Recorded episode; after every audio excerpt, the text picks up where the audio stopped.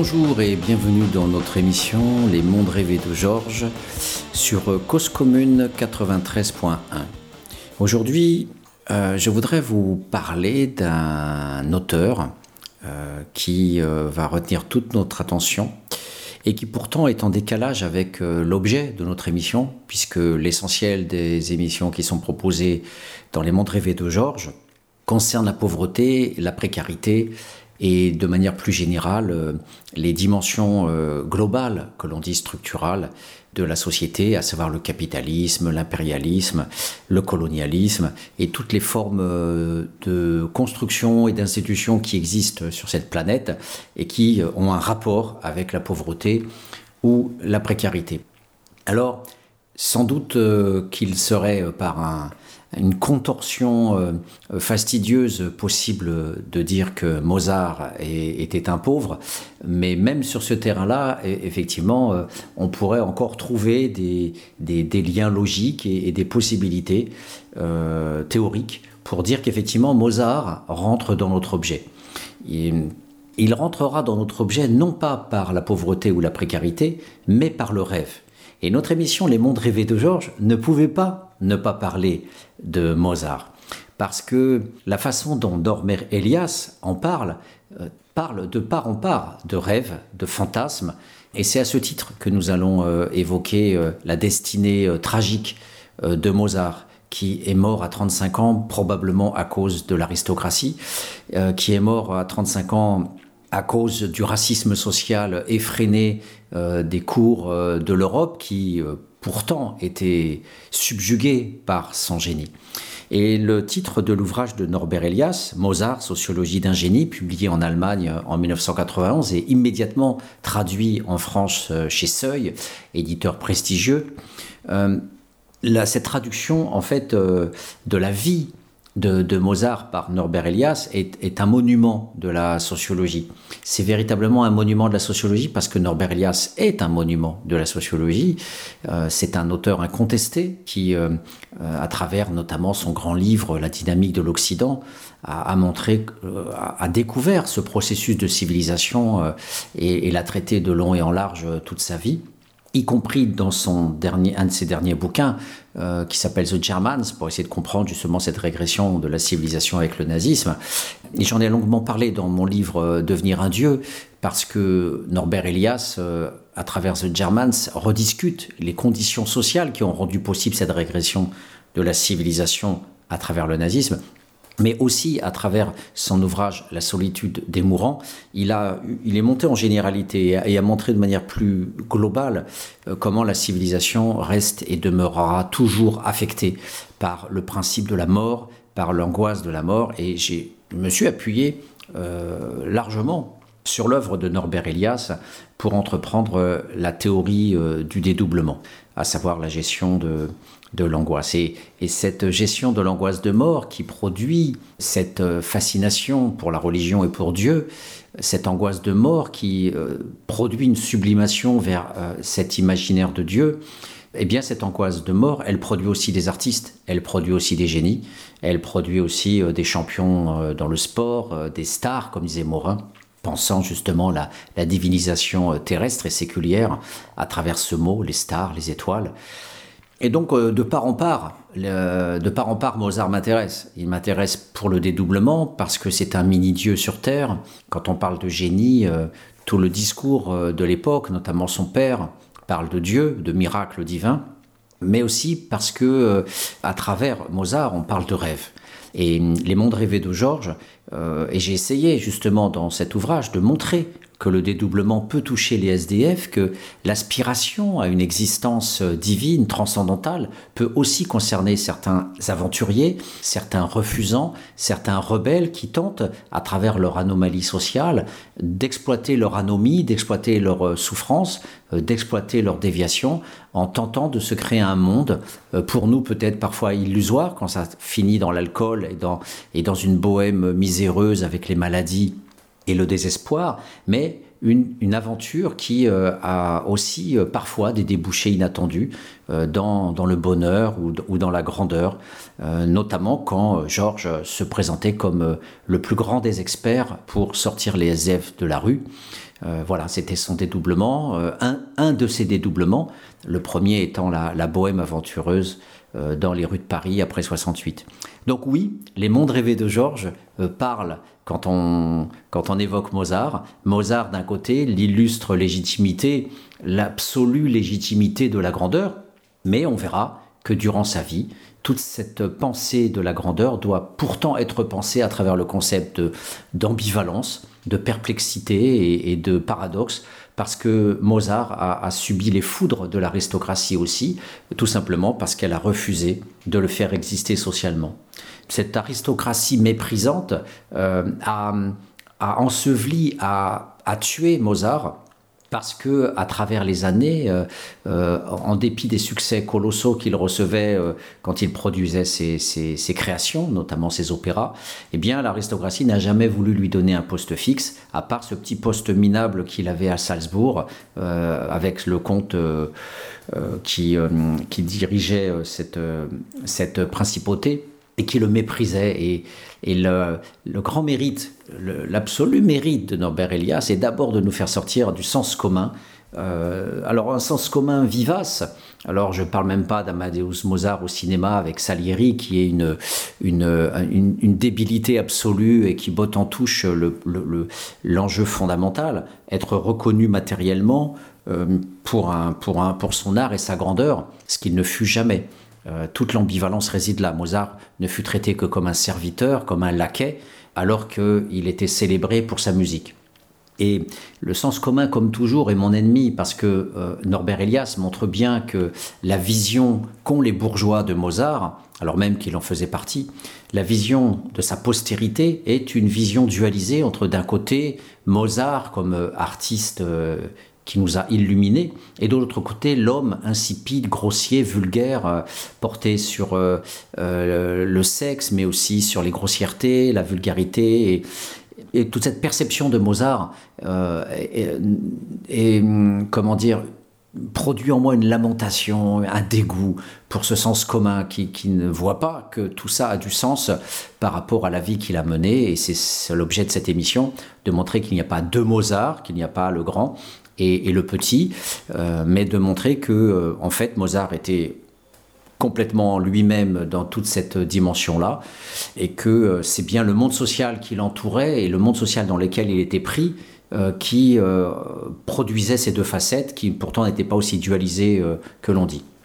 Donc euh, mort, une fois de plus, au, sens commun, et notamment euh, celui des bourgeois musicologues euh, qui ne comprennent absolument pas non seulement l'historicité du Mozart du XVIIIe siècle, qu'explique très bien Norbert Elias, qui est un grand sociologue historien, euh, et c'est ce dévoiement euh, qui enferme Mozart dans, sa stupidité en tant qu'homme et qui l'enferme dans sa grandeur en tant que créateur, eh bien, euh, c'est ce qui m'a poussé avant tout à reprendre l'œuvre de Norbert Elias pour euh, marquer du saut de la sociologie euh, une, une, analyse biographique euh, qui, révèle toute la violence qu'a subi Mozart, une, violence sociale extrême qui est passée sous silence, alors que l'on ne voit que le penseur musical éthéré et, fantasque qui n'a vécu que 35 ans. En fait, Mozart était un être déchiré, un être violenté, dominé, écrasé par les statuts sociaux de l'époque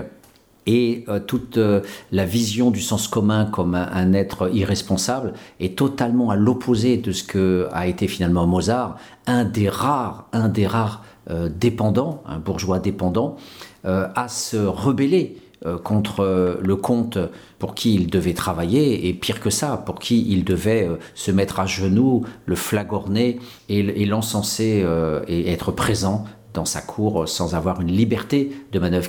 Qui, parmi tous les bourgeois musicologues de France Culture ou de France Musique euh, pourrait d'abord dire que Mozart était un esclave, que Mozart était enchaîné et qu'il devait rester euh, physiquement à la cour du prince, du comte dont il dépendait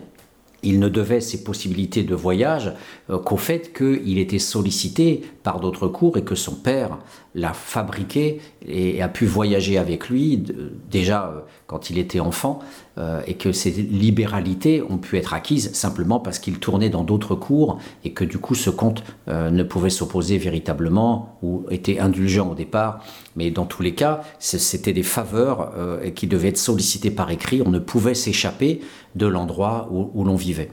Donc euh, voilà, cet ouvrage est extraordinaire. Il nous révèle les tensions incroyables euh, que devait subir euh, ce jeune créateur qui n'a cessé d'être à, la fois totalement encensé, un génie au-dessus de tout le monde, et en même temps, matériellement, dès que l'opéra était fini, que les lumières étaient éteintes,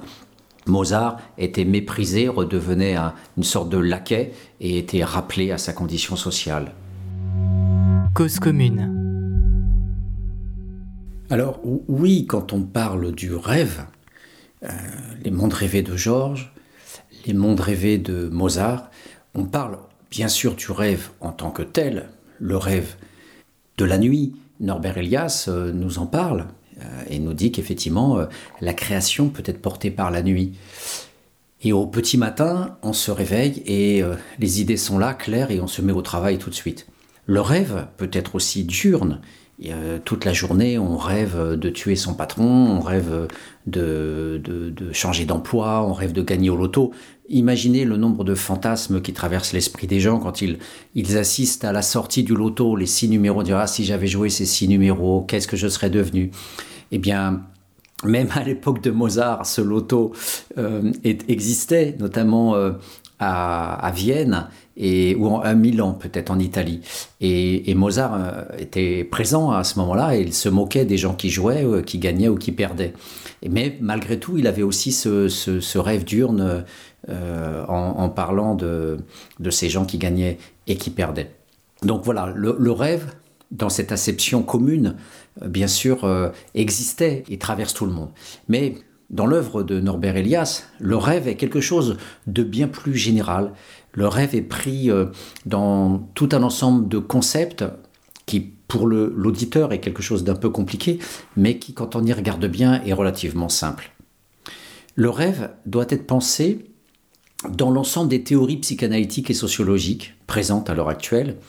à savoir, chez les psychanalystes, plutôt du côté de la sublimation, euh, du côté de l'imagination, de la sublimation et de la façon dont les instincts animaux, le ça, euh, sont travaillés par euh, la société et le surmoi et finissent par produire aussi l'identité de la personne, le moi. Du côté de la sociologie, on emploiera plutôt des, notions, alors là aussi en psychanalyse, la notion de fantasme est très très importante. Mais pour ce qui est de la, de la sociologie, on parlera plutôt euh, de culture, on parlera plutôt de la façon dont la personne va travailler à travers sa socialisation, euh, ses performances, comment euh, il y a des transformations de soi, de son habitus, qui opèrent à travers tout un ensemble de mécanismes qui sont liés euh, au désir euh, de mobilité sociale, euh, aux frustrations contre lesquelles on, va lutter pour essayer de monter dans l'échelle sociale, comme ces petites souris qui sont étudiées par Henri Laborie dans le cadre de l'éthologie, l'étude du comportement animal, mais parfois qui, qui, est si proche du comportement humain, c'est pris dans ces petites cases, dans ces petites places, dans ces classes sociales, dans ces castes, qui essaye de bouger, de pousser les frontières, de taper de l'épaule pour essayer d'avancer un petit peu plus. Voilà. Et donc, le rêve, c'est cela. C'est le rêve d'une autre vie, c'est le rêve de grandeur. Et Mozart, à travers cet ouvrage, est donc pensé par Norbert Elias comme un être de désir, comme un être de rêve. Mais comme Norbert Elias est un sociologue, un sociologue historien, un sociologue qui a euh, brossé des panoramas extraordinaires euh, de l'histoire de l'Occident euh, sur un millier d'années, qui a décrit avec une grande finesse le processus de civilisation culturelle à travers son ouvrage sur la société de cours, sur les transformations aussi de, de le polissage des mœurs, Je vous donne juste un, petit détail. Il n'y a pas si longtemps, il y a deux siècles, quand on mangeait à table, y compris chez les nobles, eh bien, on se faisait vomir à côté de sa chaise. on rotait, on pétait, on chiait, mais on se faisait vomir aussi pour pouvoir continuer à manger. Fin de la parenthèse. Mais on en parlera parce que euh, dans la façon dont on perçoit Mozart comme un être grossier, eh bien, il y a cette méconnaissance des usages euh, culturels du corps au XVIIIe siècle. Le fait qu'on parlait très fréquemment, et Norbert Elias cite des extraits de lettres non seulement de Mozart, mais aussi de sa cousine, de, sa sœur, qui euh, abondamment aussi parle de paix, de, cul, de, merde, euh, parce que la morale bourgeoise et, l'autocontrainte euh, acharnée du biopolitique et de la mise en coupe réglée de la, morale sexuelle n'existaient pas encore au XVIIIe siècle, pas à ce point en tous les cas. Voilà, donc en fait, la pensée de Norbert Elias, c'est comment le rêve est pris dans cette lutte titanesque entre la culture et l'animalité. Euh, je cite ce passage qui inaugure cette réflexion après avoir longuement présenté euh, euh, Mozart pendant des dizaines de pages. Page 84, il nous dit c'est le réflexe permanent de l'homme civilisé par rapport à son animalité. Il n'est pas encore maîtrisé au stade actuel de notre révolution, la vision idéalisée du génie est l'allié des forces que l'individu lance en guerre pour défendre sa spiritualité contre sa réalité corporelle. On déplace le champ de bataille. La bipartition qui en résulte, le mystère attribué au génie et sa banale humanité étant rangée dans des cases séparées, est en fait l'expression d'une inhumanité profondément ancrée dans la pensée européenne. C'est un problème de civilisation que nous n'avons pas encore surmonté. Voilà, donc ce, cette pensée de Norbert Elias, euh, épris de psychanalyse et de sociologie à travers l'histoire, nous montre que, euh, en fait, de la même façon que l'existence de la police euh, nous empêche de nous jeter les uns contre les autres pour violer les femmes qui nous paraissent belles, d'aller voler l'argent de celui qui est plus riche que nous, eh bien, tout ce travail à la frontière de la psychanalyse et de la sociologie permet de rendre compte qu'en fait, on va sublimer ces frustrations, on va sublimer ce ça, on va sublimer cette frustration en travaillant plus à l'école, en, essayant de devenir euh, euh, plus, euh, plus cultivé, en essayant, bien sûr, en passant de manière pacifique par les écoles de commerce pour faire du fric dans la légalité, etc. Mais l'histoire humaine montre que l'essentiel de comportement euh, est proche de l'animal, de l'éthologie. On va euh, rapter les femmes euh, du village d'en face. Et, la sociologie des guerres, je me souviens de cours qui étaient donnés par un grand anthropologue spécialiste de la Nouvelle-Calédonie, Alban Bensa, qui nous expliquait que les guerres essentiellement étaient, avaient pour enjeu le fait d'aller voler les femmes dans le village voisin on est bien dans le ça, dans l'instinct sexuel le plus primaire, euh, la volonté d'avoir des femmes, la volonté d'avoir du pouvoir, d'avoir de l'argent, d'avoir des honneurs, toute cette fonction euh, grégaire euh, proche des animaux, hein, le cheval dominant en Afrique australe à toutes les femelles, le singe dominant à toutes les femelles, voilà ce, fonctionnement de l'homme comme animal est résumé dans, cette pensée effectivement de, de, Norbert Elias qui nous dit que sans cette démarche de polissage à travers euh, le monopole de la violence physique euh, en Occident, avec l'armée et la police, mais aussi avec culturellement l'intériorisation des interdits, eh bien il y aurait du pillage, du massacre permanent pour aller prendre chez l'autre ce que l'on n'a pas soi-même. Voilà. Et cette sublimation qui est au cœur de la psychanalyse, mais aussi est présente dans la sociologie sur la façon de penser la socialisation de, des codes, des normes, des règles de la vie sociale, euh, va sur Mozart euh, produire une sociologie tout à fait euh, intéressante puisqu'il est pensé comme quelqu'un de d'atypique, puisqu'un génie. Donc peut-on faire la sociologie d'un génie? Ce titre oxymorique est, est très intéressant en soi et c'est un défi porté à la sociologie de pouvoir rendre compte de sa trajectoire et de sa grandeur. Et en partant de là, euh, on, voit bien que euh, c'est euh, effectivement une pensée inattendue que celle de Norbert Elias. Et je poursuis. les canons et les méthodes d'ordre social que les hommes élaborent au fil de leur coexistence pour contrôler leurs pulsions ne s'établissent pas suivant un programme établi. Ils se développent à long terme dans un désordre aveugle. les variations et les contradictions de la régulation des instincts, les disparités énormes du degré de rigueur ou de tolérance à leur égard font partie des caractères structurels spécifiques et récurrents du processus de la civilisation. Et hum, la force de l'analyse la, de, de, Norbert Elias, c'est de ne pas se contenter bien sûr de, penser Mozart, mais de, rapporter sa vie euh, au, monde dans lequel euh, il, fonctionnait. Et bien sûr, on reviendra très longuement sur sa relation avec son père, parce que bien sûr la psychanalyse adore ça, euh, mais aussi parce que son père a tenté de poursuivre la trajectoire ascendante de la famille euh, le, père de Mozart, euh, Léopold, euh, appartenait à une famille d'artisans, donc de gens effectivement petits bourgeois, comme les instituteurs qui fabriquent des professeurs, donc des gens très investis dans l'ascension sociale. Et, l'acharnement avec lequel Léopold a voulu faire Wolfgang est lié à, à, cette trajectoire de la bourgeoisie qui essaye d'exister comme elle peut dans le carcan aristocratique et féodal et donc Mozart a été euh, pris par cette, euh, cette transformation des instincts grégaires qui s'expriment par la guerre essentiellement, à travers un acharnement culturel à s'élever dans la hiérarchie sociale. Et donc euh, c'est ce que Elias appelle justement ce, processus de sublimation. Et pour ce qui est de Mozart, elle s'exprime à travers la musique. Les bourgeois pouvaient exister à travers le commerce, notamment parce que c'était une des rares places qui leur était assignée ou, concédée, compte tenu du fait que la noblesse s'exprimait essentiellement par la guerre et par l'oisiveté. Il était interdit de travailler, d'être, c'était effectivement quelque chose laissé aux roturiers. Les esclaves travaillent pour euh, les seigneurs.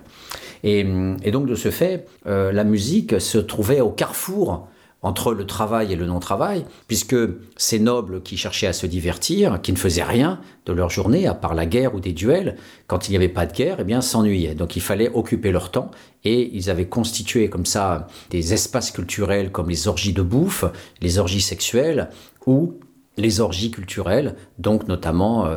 les spectacles de théâtre, les spectacles, l'opéra, euh, les concerts, euh, qu'ils imposaient en fait à ceux qui appartenaient à leur cour. Donc euh, euh, le père de Mozart appartenait à une cour. Il était sorti de la situation d'artisanat et était devenu chef d'orchestre adjoint à la cour de Salzbourg. Et, donc, à ce titre, était un de ces valets culturels qui doivent divertir les cours, les cours possédant un orchestre pour s'asseoir sur le statut minimal de, de, la grandeur aristocratique. Donc, c'est d'abord par cet acharnement euh, culturel que le, la volonté d'exister, la volonté de cette possibilité de transformer cette, cette haine guerrière et animale que tout a chacun, elle est, elle est prise euh, cette, cette volonté dans euh, les, les, hiérarchies, les conduites, on pourrait dire. Hein, comme si on, on, ramassait finalement la pensée du social à travers des égouts ou des tuyauteries, eh bien, il y avait cette obligation, notamment à travers la musique, cette porte ouverte de pouvoir sustenter l'aristocratie en, devenant euh, justement euh, un valet culturel. Et donc l'analyse de Norbert Elias s'appuie sur ce processus de sublimation euh, par lesquels, dans les créations musicales, les fantasmes de l'homme se trouvent dépouillés de leur animalité, donc sans pour autant perdre nécessairement leur dynamique élémentaire, leur violence et leur puissance, ni même, le cas échéant, la douceur imaginaire de la, satisfaction. Un grand nombre d'œuvres mozartiennes, dit Elias, témoignent de cet extraordinaire pouvoir de métamorphose. Ainsi, euh, en résumé, nous dit-il, page 90, l'extraordinaire facilité, le don qu'avait Mozart pour la composition et l'interprétation de la musique selon les normes sociales régissant la musique de son époque, ne saurait donc s'expliquer que comme l'expression de la transformation et de la sublimation d'énergie naturelle et non pas comme l'expression d'énergie naturelle ou innée en soi. Voilà. Donc contre le sens commun qui nous fait croire que Mozart était simplement un, génie euh, et qu'il sortait les musiques parce que les notes de musique parce qu'il était simplement un, un, créateur hors pair, eh bien, il faut plutôt voir comment l'éducatif, le rapport, le travail acharné du père dans son enfance, la reconversion de tous ces instincts liés aux frustrations sociales et, aux places que l'on occupe dans un ordre social déterminé, comment tout cela a joué et convergé pour que il y ait euh,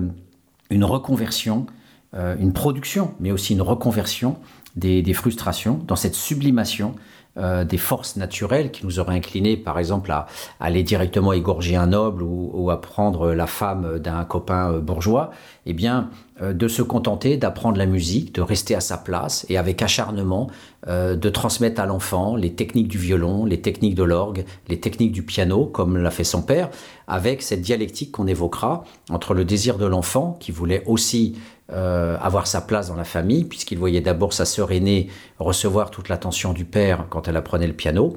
Et le petit Mozart de 3 ans a commencé à tapoter des notes.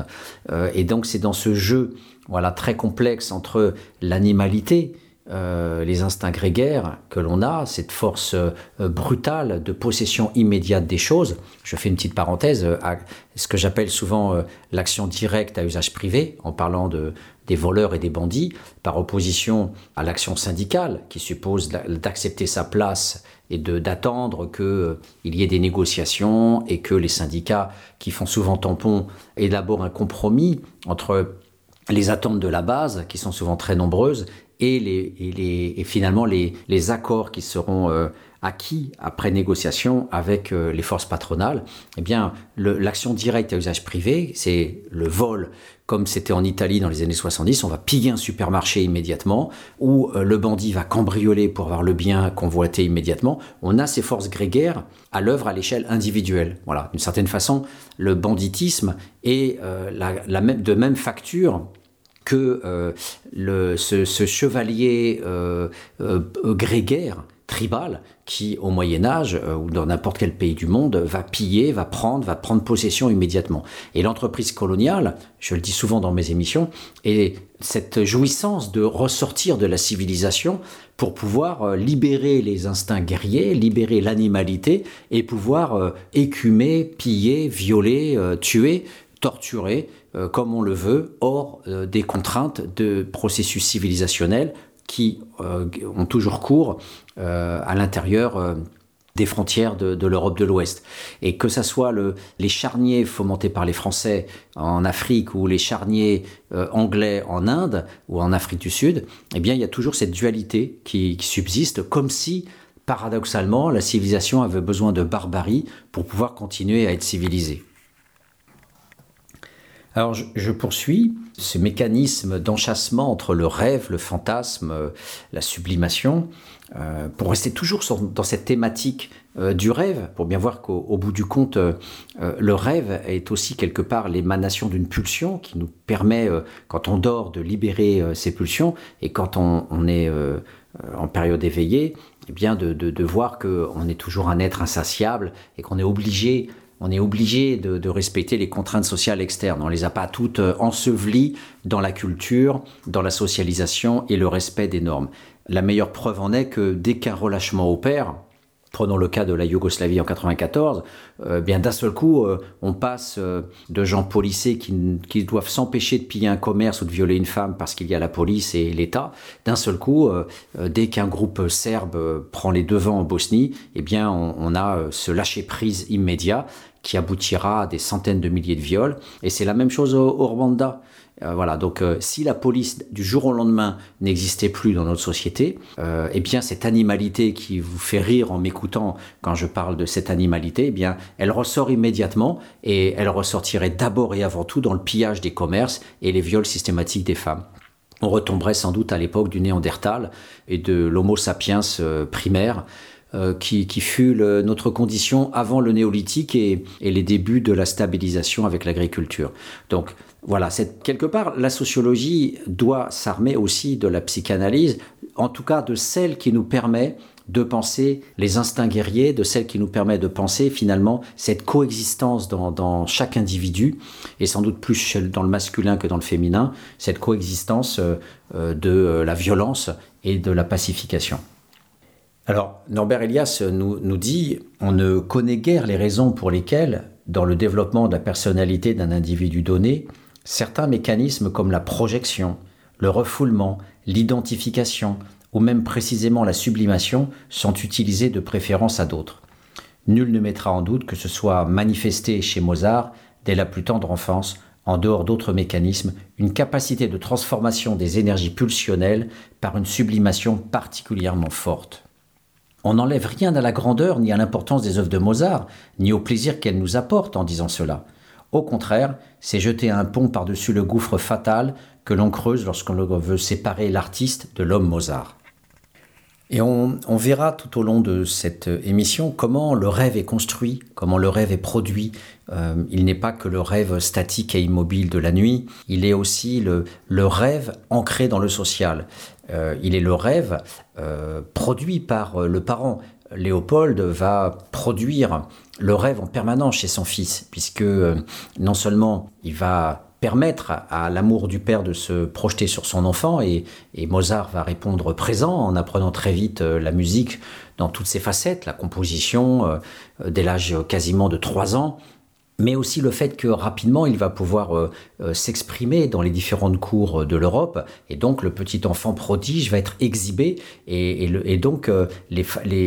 la fascination et les attentes de grandeur euh, démesurées du, jeune enfant qui est courtisé, qui est félicité, qui est applaudi en permanence, va s'enchaîner, s'emboîter euh, euh, en permanence dans une dialectique du travail et de la grandeur. Donc le, le rêve ne cesse d'être alimenté par ces exhibitions, ces concerts qui sont produits à droite à gauche. Donc Mozart a eu des conditions rapides pour pouvoir lâcher, dit Elias, les rênes à son imagination. Et donc de ce de ce fait-là, euh, cette, excitation permanente dans le fait de pouvoir sortir de, même déjà exister dans la cour de Salzbourg, c'était déjà quelque chose euh, par rapport à la condition paysanne massive et au sort de la plupart des artisans. Mais le fait que son père ait pu avoir l'occasion de faire sortir son, son fils de l'Allemagne, de l'Autriche et de le faire voyager en Italie, en Angleterre et en France très tôt, dès ses premières années, euh, a produit ce que l'on ce que l'on dit en termes de, de fantasmes nourris par l'expérience. Et comme euh, elle, le dit de manière très très belle euh, euh, Elias,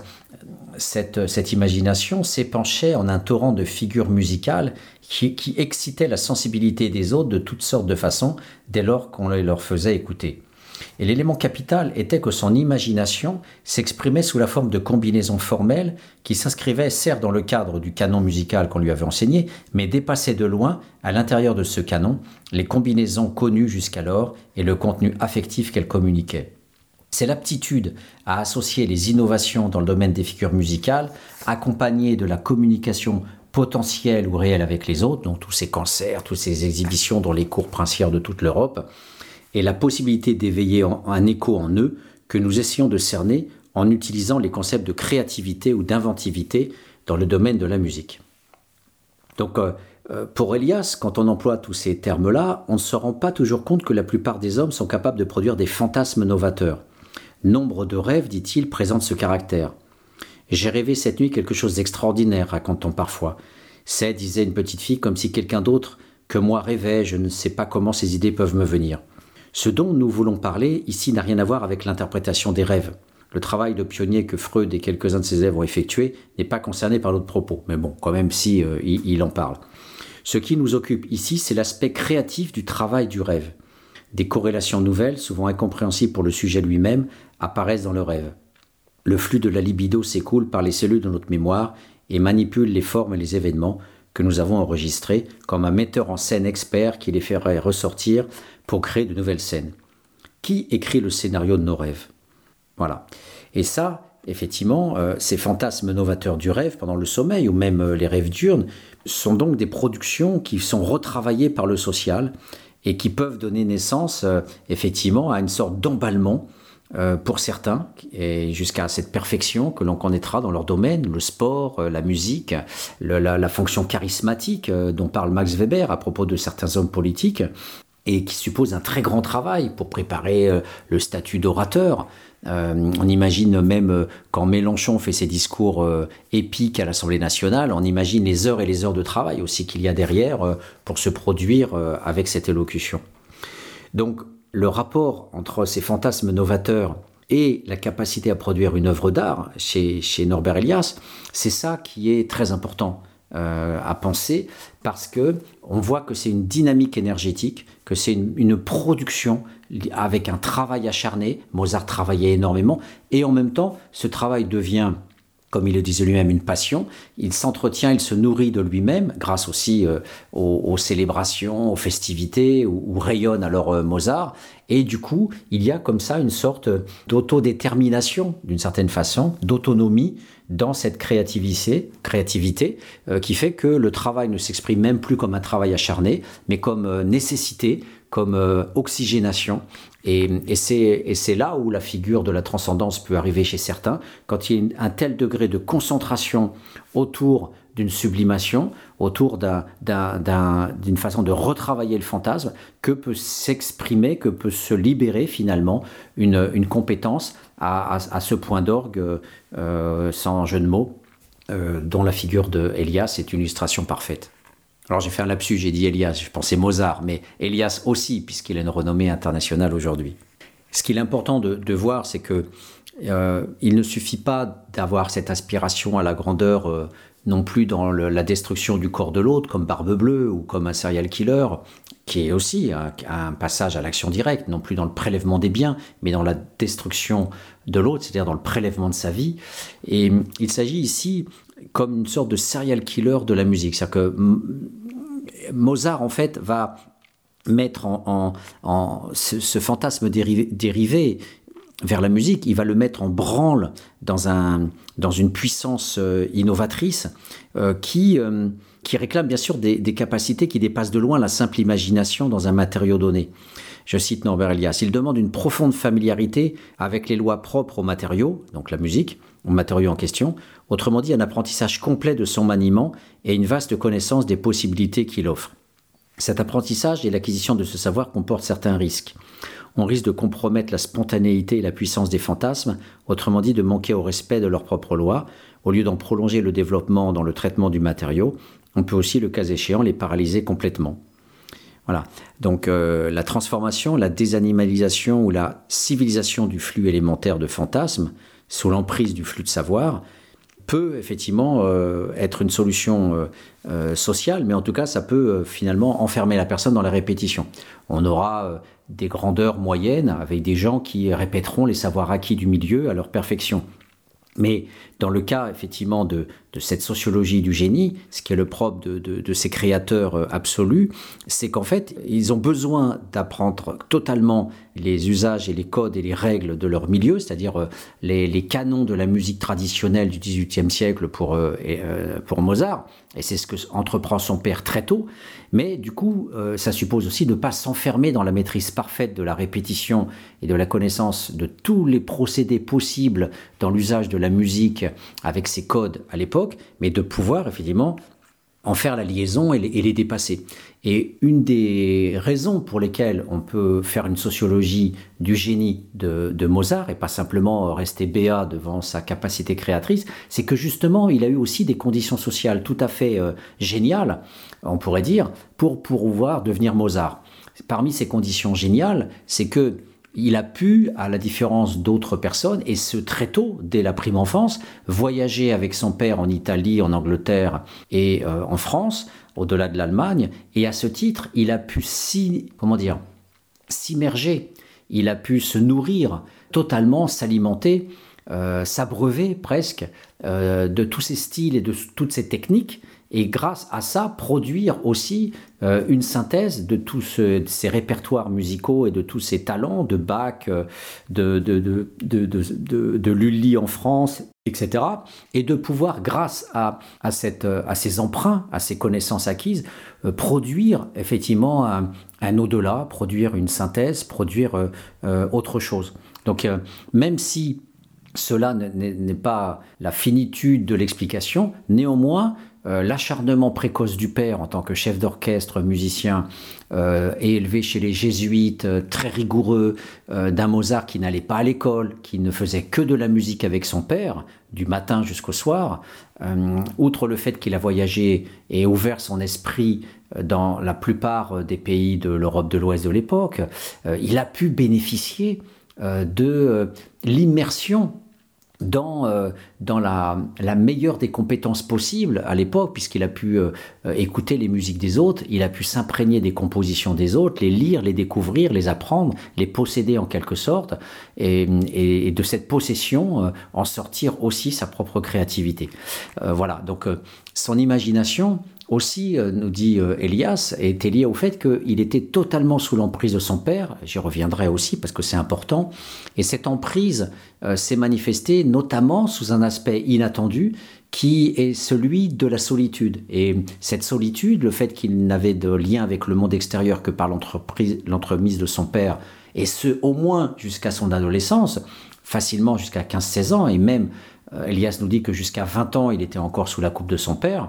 En fait, il a été libéré euh, de ça que, à partir du moment où il est tombé amoureux, il a commencé à se rebeller euh, contre son père eh bien, et refuser même un voyage, une tournée en, France, eh bien, cette, cette solitude, cet isolement a, favorisé aussi euh, le déploiement d'une imagination débordante. Euh, il vivait un peu comme une sorte de petite fille avec ses contes imaginaires et, l'absence de relations sociales, euh, de vie, comme disait un, de ses, un de ses proches, un des proches de son, de son père, il disait qu'il était s'il n'avait pas été pris effectivement sous la coupe de son père, il aurait pu devenir vaurien tant il était aussi euh, passionné dans tout ce qu'il faisait. Mais il a été vissé, il a été euh, stabilisé et, trituré et façonné par, par son père dans euh, cet acharnement euh, qui lui a été donné et dans cette ouverture simultanée. Mais cette, présence totalitaire du père a aussi produit un isolement social, favorisant aussi, à ce titre, un une imagination débordante, une créativité, à tel point qu'il finalement Mozart ne parlait quasiment plus, il ne parlait qu'en termes de, notes musicales. Voilà, je vous propose une petite pause musicale, justement, en écoutant un petit morceau de Mozart.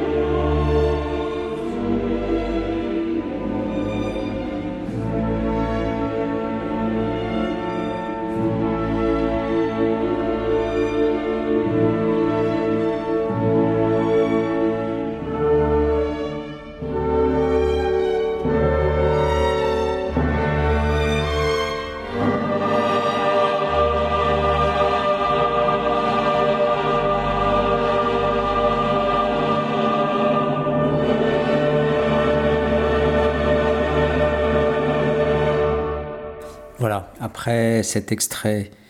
de musique euh, de Mozart, nous avons le, la lourde tâche de retomber dans le matérialisme. Après la musique éthérée, euh, le retour sur Terre aux, choses qui font mal. Parce qu'en fait, euh, ceux qui vont à la FNAC acheter du Mozart, ceux qui sont épris d'art, ceux qui se contentent de faire des biographies du grand artiste, en fait, oublient que la course à l'argent a été une donnée première de la vie de Mozart. D'abord parce euh, il appartenait à un milieu bourgeois ascendant et que euh, sa famille voulait s'enrichir. Comme je le disais, son, père était euh, brillamment devenu chef d'orchestre adjoint de la cour de Colloredo, le, comte de, Salzbourg. Et donc là, le propre effectivement de la bourgeoisie, c'est d'être d'avoir été petit bourgeois et donc de s'acharner à vouloir être dans la méritocratie et de monter, ce qui était le cas par rapport à son père qui était artisan, relieur. Et cette ascension sociale, euh, donc l'a conduit à, travailler dur pour être chef d'orchestre dans la musique, mais malgré tout, euh, euh, il considérait ne pas, ne pas avoir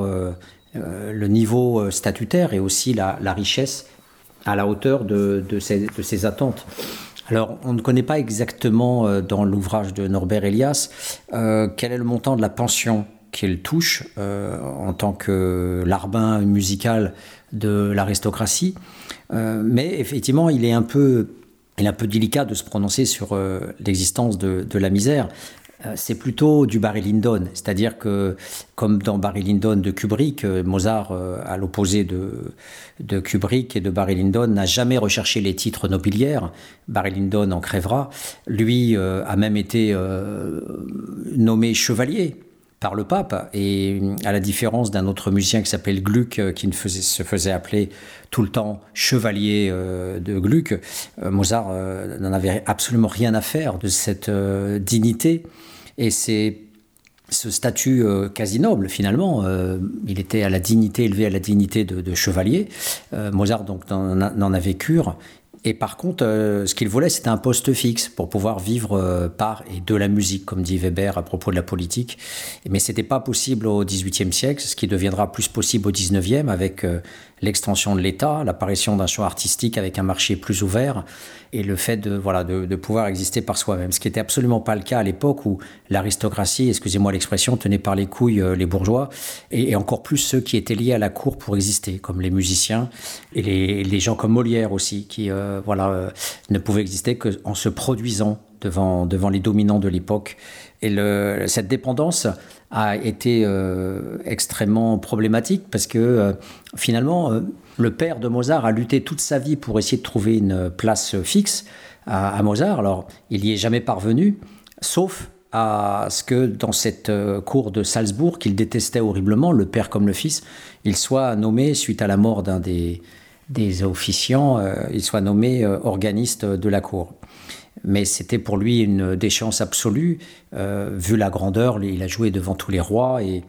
d'Europe quasiment. Et donc voilà, il, frustration relative, ce n'était pas une misère, euh, euh, mais en tous les cas, ce qui est clair, c'est qu'il n'est jamais parvenu à obtenir dans une autre cour que celle de, Salzbourg, et pour un rôle minable d'organiste, euh, attaché à devoir rendre des comptes tous les jours, à devoir créer des, musiques au goût du, prince. Il, il, aurait aimé vivre, il a essayé de vivre par son art, en, essayant de vendre ses compositions, en essayant de, se faire rétribuer euh, lors de concerts. Alors, avarice ou, perversion des nobles, euh, la plupart ne payaient pas ou très peu, et il n'arrivait pas finalement à vivre euh, de sa musique. Et c'est donc ces tentatives avortées qui, dans l'espace, on va dire, de la profession libérale, l'ont conduit à rechercher une place dans une des cours. Aucune cour d'Europe n'a accepté de prendre euh, Mozart pour deux raisons. Euh, la première, c'était que quand il était trop petit, euh, bah, du coup, on ne voyait pas donner à un enfant de 5 ans, 10 ans ou 15 ans une prébande quelconque. Et, donc, à ce titre, son père commençait trop tôt, on va dire, les investigations. Et plus tard, quand il a été en état, autour de 18-20 ans, de pouvoir prétendre à une charge, comme on disait, eh bien, il, ne l'avait pas parce qu'il il était tellement incapable de se soumettre au code, de, faire les génuflexions qu'il fallait. Et l'ouvrage de, Norbert Elias détaille euh, toutes les courbettes que son père devait faire, notamment à l'égard du comte de Salzbourg, les, artifices incroyables qui devaient être utilisés dans la forme pour ne pas vexer le, prince. Et donc, comme Mozart, en fait, était brut de décoffrage et, vivait dans la haine de, de, ce milieu, mais dans une ambivalence terrible, puisqu'en même temps, c'était son seul public et il aimait être reconnu. Euh, Mozart avait cette particularité d'être à la fois dans la haine de l'aristocratie et, de rechercher absolument euh, sa reconnaissance. L'ouvrage commence d'ailleurs par tout un ensemble d'analyses psychologiques euh, du personnage où effectivement Mozart recherche l'amour de son père de manière éhonté. Et, et, il y a là, chez lui effectivement une sorte de, psychosociologie euh, à faire qui peut-être euh, est une des limites de la sociologie. En tout état de compte, euh, ce, que recherche effectivement le père comme le fils, c'est donc un salaire régulier, ce qu'aujourd'hui ce on a au, titre de fonctionnaire. Et si effectivement on ne peut pas devenir un philosophe vivant de la vente de ses livres, on peut au moins devenir professeur de philosophie ou professeur de sociologie, ce qui n'était quasiment pas le cas à l'époque compte tenu de l'inexistence même d'un État. C'est bien la richesse des nations et l'augmentation aussi de, cette richesse sur le dos du monde entier qui a permis l'apparition d'une fonction publique euh, qui, bien sûr, coûte très cher. Et je ne parle même pas des prestations sociales. Voilà, donc à l'époque, euh, la famille était toujours à la limite de, la dette. Euh, et donc, comme Mozart quémandait, comme son père, des postes, en fait, on se rend compte par certaines lettres que euh, l'aristocratie italienne, comme parisienne, euh, française ou, anglaise, euh, en fait, faisait bloc quelque part et lui refusait un, accès à, leur monde dans la mesure où le mépris affiché par Mozart à l'égard des conventions, son incapacité à, pouvoir euh, manifester le, respect que les nobles attendaient de lui, euh, faisait qu'en contrepartie, il y avait euh, une admiration pour son, pour son art, son génie, et en même temps une détestation profonde du personnage bourgeois qui, qui prétendait être supérieur à la noblesse. Et donc il l'a payé très cher, et à ce titre, il a toujours été en train de, de, de quémander, de mendier différentes cours pour essayer d'exister. Il y a une lettre euh, très, très révélatrice euh, de son père qu'il écrit le 15 octobre 1777 euh, pendant que Mozart, lui, se retrouve dans une autre cour et que son père est coincé en fait à Salzbourg et le fils se trouve à Mannheim. En ce lieu, vous avez l'avantage, qui n'est pas des moindres, de ne rien devoir payer pour les repas et le logis, car les factures des aubergistes font aussi des trous dans la bourse. Comprends-moi bien, ce sont les démarches les plus nécessaires qui concernent tes intérêts. Tout le reste, les compliments, les visites, sont secondaires s'ils peuvent se faire facilement sans gêner l'essentiel, ce qui rapporte de l'argent. Tous les efforts doivent porter sur la manière de gagner de l'argent, et tu dois t'efforcer de dépenser peu, sinon il est impossible de voyager honorablement, on risque même de rester en plan et de faire des dettes. Et la, tragédie matérialiste, euh, matérielle de, cette famille, en fait, c'est que euh, pour exister dans la grandeur, le père de Mozart devait organiser des, tours, en fait, des voyages, euh, comme aujourd'hui les concerts un peu partout dans le monde. Et il devait se débrouiller, donc il devait partir en calèche, il devait préparer les bagages, et, et tout seul d'ailleurs, et c'est sa mère qui s'en occupait, et la pauvre était fatiguée, presque à en mourir par épuisement. Et ces voyages donc étaient payés par lui-même. Et il devait toujours en fait faire la balance entre euh, ce qu'il devait investir dans ces voyages et ce qu'il escomptait euh, récupérer en argent en, en, faisant payer les concerts euh, lors des fêtes qui étaient organisées lors de ces tournées. Et c'est vrai que dans la, plupart des cas, les nobles étaient relativement avares. Rarement il a croulé sous l'argent. et le père a, était vraiment pas dépensier. Et donc la, vie a été très dure, euh, même si c'était un milieu bourgeois, avec voilà les facilités que n'avaient sans doute pas les paysans. On, connaît très peu de choses sur les conditions vraiment de vie, ce qu'ils mangeaient comme repas, ses parents, quelles étaient leurs charges, est-ce qu'ils avaient eux-mêmes un domestique ou pas est-ce qu'il y avait un loyer à payer quand ils étaient prébandés par euh, le comte euh, Où, habitaient-ils Dans quelle partie de la ville habitaient-ils Et enfin, toutes les conditions matérielles proprement dites, on les a, on les a guère dans cet ouvrage. Mais il n'en reste pas moins que cet aspect des conditions matérielles euh, révèle une sorte de course pour éviter finalement de, de, régresser par rapport au statut social qu'ils avaient. Mais il, y a pire que ça. Il y a pire que ça parce que en fait, il y avait comme une, une, épée de Damoclès au-dessus de la famille Mozart, parce que compte tenu des frasques de, Mozart, du, fils, eh bien, euh, et c'était notamment le cas quand il y a eu un affront ouvert contre le Colodero, le, comte de Salzbourg, euh, Mozart a, dit bon bah affranchissez-moi, libérez-moi de, de, votre euh, dépendance. Et hum, Mozart a été voir un, un, comte, Arco, un truc comme ça, et,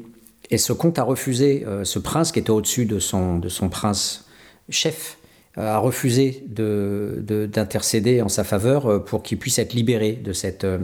de cette bah, on ne peut même pas parler ça de contrat, de ce servage de ce servage. Et, donc, il, a, il, a déclaré la guerre, en fait, à ce, à ce comte. Et son père, dans ce, dans ce cadre-là, aurait pu perdre aussi sa place de chef d'orchestre adjoint. Et, bien sûr, Mozart en était conscient et avait très peur aussi que, que son père euh, ne soit touché par le coup d'éclat euh, qu'il a qu'il a osé euh, fomenter contre, contre son tuteur. Et, d'ailleurs, à l'époque, ça se passait à Vienne, et tout le petit, toute la petite cour de, de Vienne euh, en parlait comme d'un fait divers intéressant, euh, cette rébellion d'un bourgeois, euh, qui plus est Mozart, qui bien sûr était connu, mais en même temps à qui on refusait la célébrité statutaire à laquelle il prétendait avoir droit. Donc ce, la position du bourgeois en tant que tel dans, dans cette situation-là était aussi un va-tout, était un tout ou rien. le père a tout essayer pour faire en sorte que le fils obtienne une grande charge et soit reconnu et puisse vivre en permanence dans les, dans les grandes cours euh, sans être euh, comme ça euh, astreint à compter les ducats à la fin de la semaine. Mais il n'y est pas parvenu et donc du coup risquer la reconnaissance formelle de, du tyran qui, qui les dominait, eh bien, c'était de risquer de tout perdre, de perdre l'emploi, de tomber dans la misère, et puis de, de, de, devoir quitter la cour et de se retrouver euh, dans un état de, sous-prolétariat, euh, puisque à part la musique, euh, il ne savait rien faire. Donc on avait des conditions matérielles où il y avait véritablement dans ces milieux-là, et c'est ça qui est très important aussi à, ne jamais oublier, et qui est aussi à la base peut-être de la maladie de Mozart. Mozart est mort à cause de l'aristocratie, mais il est mort à cause aussi de l'humiliation de cette aristocratie qui ne lui a pas donné une charge, et de cette aristocratie aussi, qui pouvait, dans le tout ou rien, le rendre pauvre, l'exclure. Et, euh, à la fin de sa vie, effectivement, euh, Mozart était accablé de dettes. Donc la, courte vie de cet homme-là, euh, on voit qu'il y a une sorte de production sociale de la maladie, la maladie qui est liée en fait aux deux types de capitaux qui lui ont été refusés, le capital symbolique et le capital matériel. Donc on peut dire que la pauvreté euh, est à la fois recherché par Mozart, puisqu'il a refusé les codes de l'aristocratie et qu'il n'a jamais voulu se soumettre, euh, à la grande différence de Barry Lyndon, qui courtisait, qui, qui était effectivement un, lécheur de bottes euh, dans, dans, ce film. Et donc, il est absolument faux, de, comme dans le film Amadeus Mozart, de, de montrer un Mozart euh, frivole, superficiel. C'est, effectivement l'idéologie d'Hollywood qui, qui, essaye de nous présenter un, personnage enfantin. En fait, Mozart est un personnage qui n'a pas eu froid aux yeux. Il a été dans le refus, c'était un rebelle. Il a refusé de se soumettre euh, aux conventions. Euh, et plus il, est devenu mature, plus il est sorti des canons de la musique traditionnelle attendue par l'aristocratie pour devenir un véritable créateur. Il a tenté de s'affranchir du, comte qui était euh, le seul à, lui fournir un, revenu. Il a, il a manifesté donc à plusieurs reprises son statut d'homme. Il avait dans ses lettres un mépris affiché pour l'aristocratie. Il le disait que jamais il ne, courberait les chines devant eux. Et donc, euh, pour toutes ces raisons, effectivement, on, ne peut pas séparer euh, le génie musical du génie social, quelque part, euh, puisque bien loin d'être un Rousseau qui flagornait et accouchait avec la princesse qui l'a protégé quand il a quitté sa Suisse, et, et, le petit Rousseau des salons qui apprenait bien correctement à s'asseoir et à bien parler, Mozart a toujours été direct, honnête, franc, rentre dedans. Et Et donc l'image qu'on a brossée de lui euh, est totalement fausse. Cette image est d'autant plus fausse que quand on le traite d'enfantin parce qu'il est souvent dans la scatologie, euh, il parle de caca, de cul, de chatte, etc. En fait, euh, Elias montre bien, rectifie le tir et, montre bien que à l'époque, dans la bourgeoisie et peut-être aussi dans une partie de l'aristocratie, mais qu'il affiche moins dans les conventions officielles, le, franc-parler autour de, de ces thèmes-là, autour du corps, était, était habituel et cette rectification est très importante pour euh, donner à voir un, trait de fonctionnement euh, qu'on retrouve dans, les correspondances des femmes, et pas seulement euh, de Mozart et, ou, des hommes. Donc c'était un point aussi à rectifier que loin d'être une contradiction, une opposition entre une sorte d'ambivalence ou de schizophrénie entre l'artiste et, l'être humain, au contraire, Mozart était un homme, un, homme euh, euh, bien trempé, au caractère bien trempé, et qui est parvenu aussi bien à, écrire ce qu'il voulait, et parfois en s'opposant euh, à toute la bourgeoisie de l'intendance des théâtres, qui sur ordre des princes et des nobles voulait euh, pousser telle représentation artistique, tel opéra dans telle direction ou telle direction, eh bien, euh, euh, Mozart refusait tout le temps, coûte que coûte, et défendait son, œuvre envers et contre tout.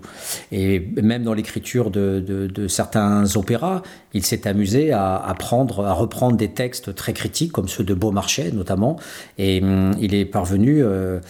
discrètement, mais réellement, dans, dans, ses, dans ses compositions, notamment Don Giovanni, à, faire des œuvres caustiques à l'égard de l'aristocratie. Donc, euh, au bout du compte, euh, ce grand Mozart euh, est-il un, génie et que signifie finalement pour un sociologue de reconnaître qu'il existerait quelque chose de biologique, quelque chose de surnaturel, en tout cas, ou de naturel au sens de l'instinct, qui ferait qu'il aurait une particularité d'être, voilà, d'une compétence innée? Euh, en, musique. Eh ben, à la lecture de Norbert Elias, euh, on peut se dire que les, les, conditions, en tout cas, étaient réunies pour, euh, pour faire de Mozart un être exceptionnel,